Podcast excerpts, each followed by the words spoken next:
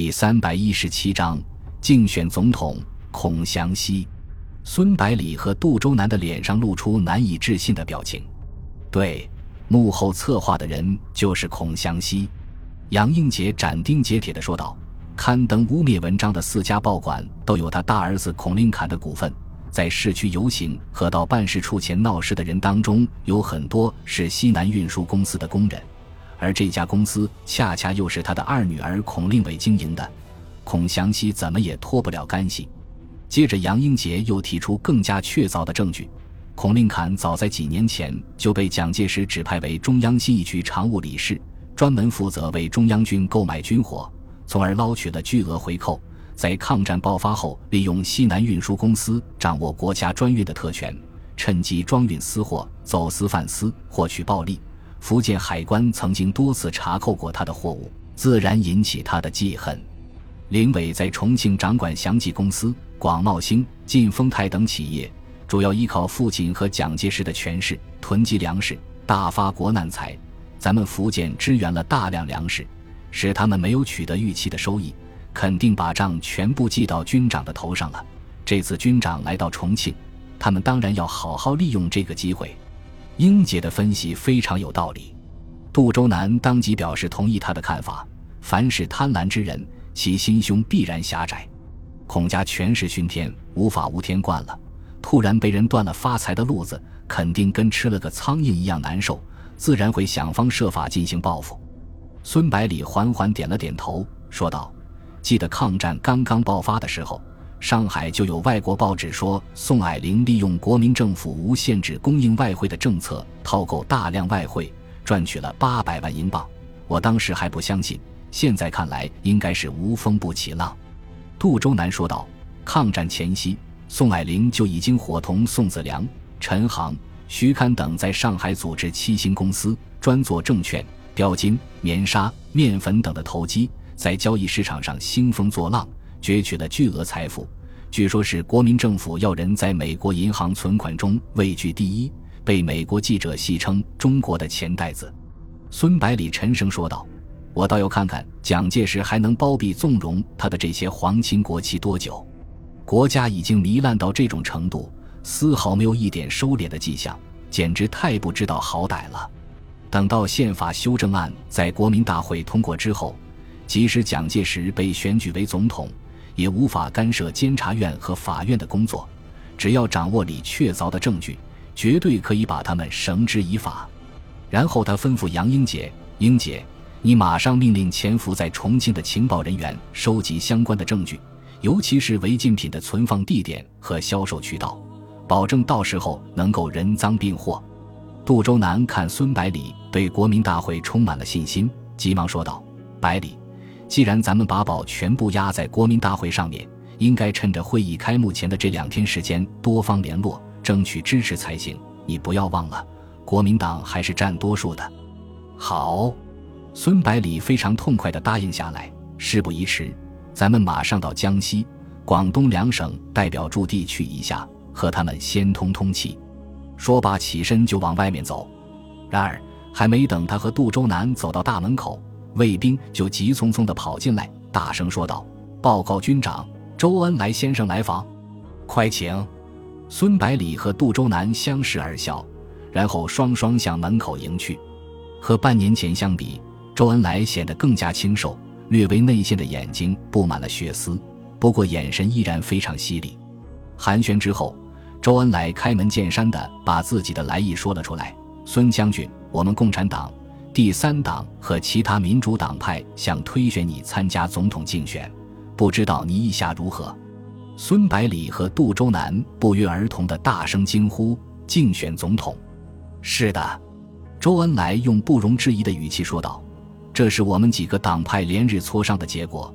只有孙将军当选总统，才能够最大限度地压制国民党内部的顽固分子，使中国走上民主的道路。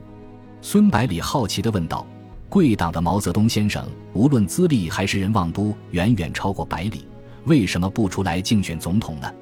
周恩来说道：“在参加国民大会的两千余名代表当中。”我们能够掌握的选票只能勉强超过四分之一，很可能连提名都不能通过。杜周南感到很奇怪，急忙问道：“怎么会这么少呢？”周恩来解释道：“国民党在党派代表中已经占据了压倒性的优势，区域代表基本上都是由地方政府指定或者推选的，又对我党在敌后创建的根据地没有了解，很难支持我党。特种代表是由沦陷区和海外华侨组成的，一直都是跟着中央政府行动。”人数最多的社会贤达代表，大部分是家境殷实、生活优裕的高级知识分子和名流士绅。这些人对我党的政策有一定的成见，也不容易说服。这样算下来，哪里还有什么机会？孙百里笑着说道：“蒋委员长在国民当中的威望无人能及，我来竞选总统未必能够比毛先生好。”不不不！周恩来连连摆手说道：“孙将军真是太小看自己了。”你具有很多蒋介石无法比拟的优势。首先，你的十九路军和第四战区在日寇面前先有败绩，在民众当中享有极高的声望。其次，福建、江西、广东三个省在你的治理下呈现欣欣向荣的景象，经济蓬勃发展，民众安居乐业。这三个地方的代表肯定毫无保留地支持你。再次，我们党和其他民主党派全力支持。最后一点也是最重要的一点。你也是国民党员，很多国民党代表会因此把你看成自己人，不会像排斥我党一样排斥你。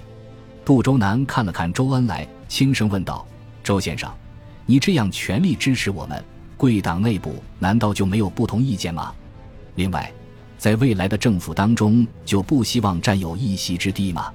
周恩来双眼紧盯着杜周南，非常坦诚地说道。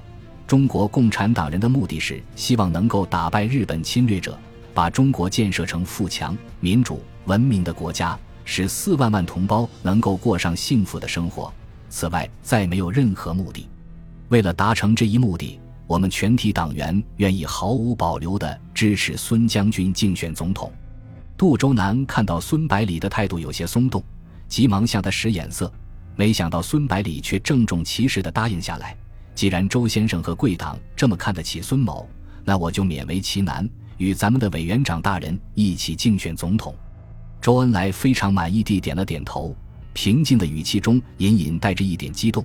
既然这样，咱们就抓紧时间联络同志，尽最大能力争取同盟，首先确保提名通过。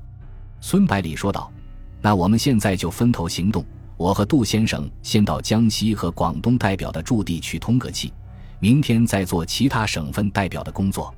周恩来急忙站起来说道：“既然这样，咱们就分头行动吧。我马上就把这个消息通知其他党派，尽快协调步骤。”说罢，立即告辞离开，风风火火地向重庆市区赶去。周恩来离开之后，孙百里和杜周南急忙驱车前往江西、广东代表驻地。在汽车上，杜周南不住口地埋怨孙百里：“百里呀，百里！”你怎么这么鲁莽呢？难道你真的以为能够击败老蒋当选总统？自从他跟着孙中山先生干革命到现在，有谁能够在政治斗争中击败过他？老蒋最擅长的就是分化、瓦解对手，为此什么手段都使得出来。接着他又语重心长地说道：“能够使宪法修正案获得通过，从而实现限制总统权力，加快国家的民主进程。”这已经是很不错的结果了。如果把老蒋惹急了，反而适得其反。孙百里摇了摇头，语气坚定地回答道：“乱世用重点，必须用雷霆般的手段才能够解决孔祥熙这样的蛀虫。如果蒋介石还是总统，肯定会多方庇护，即使司法独立，也很难将其绳之于法。故而，只有我当选总统。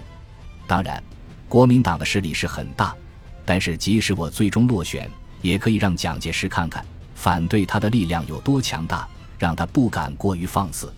毕竟，总统不是终身制的，他也要考虑考虑任期之后的事情。杜周南说道：“早知如此，何必当初？咱们全心全意帮助陈诚收复宜昌，在确保了陪都安全的同时，也提高了陈诚和老蒋的声誉，这不是自己给自己找麻烦吗？”孙百里连连摇头，说道：“杜先生，这样说可就不对了。咱们不能因小利费大义。收复宜昌，对保障后方安全，对抗战事业都是非常有意义的。假如时光可以倒流，我还是会这样做的。杜周南也意识到自己的想法太不应该，自我解嘲道：“关心则乱，没想到我居然会说出这样的话，真是惭愧呀。”孙百里急忙安慰道：“一句话而已，你就不要放在心上了。我还指望拉选票呢。我虽然挂着绥靖主任的名字，基本上处理的都是军务，其他两个省的代表很少有认识我的。你可要多多费心啊。”杜周南笑了笑，说道：“好吧。”咱们就努力一把，看看能不能当上总统。